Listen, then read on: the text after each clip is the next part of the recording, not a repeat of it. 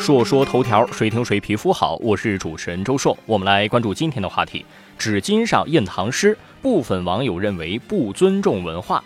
当前纸巾市场是越来越卷了，纸巾表面越来越精致，有的纸巾花纹独特，有的纸巾印上了画儿，还有的纸巾被称为“学霸纸巾”，上头印有唐诗。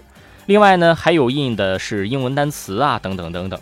对此，部分网友是看法不一。一种看法是，这种方式呢可以用碎片化时间来学习唐诗；另一种看法是，用唐诗纸巾擦嘴等是对文化的不尊重。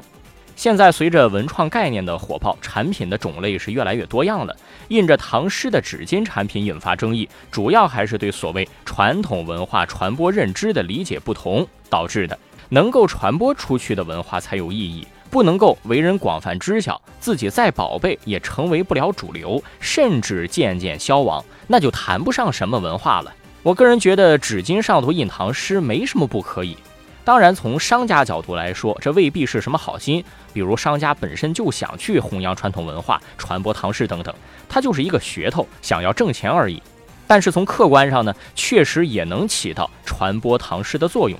不管是什么场景下需要使用纸巾，你拿出来的那一刻就有可能看到某几句诗词，感兴趣的话，有可能还会讨论几句。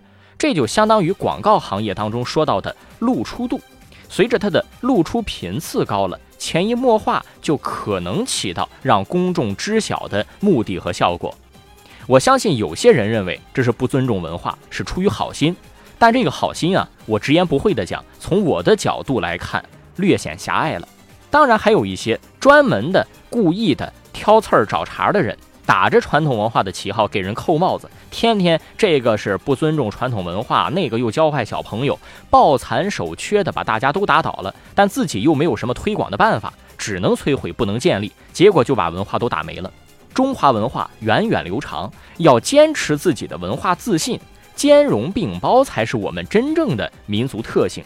打着各种幌子干涉他人自由和挑刺儿的，绝对不是真正守护文化的那批人。另外，我觉得类似的热搜和争议啊，有点虚空打靶的嫌疑。就是或许并没有太多人认为这是不尊重传统文化，但是有个别脑子有毛病的留言就被想要流量的媒体给捕捉到了，于是主动制造对立话题。如果真的是这样，我觉得那就是纯属浪费感情了。说说头条，谁听谁皮肤好。我是主持人周硕，下期节目咱们接着说。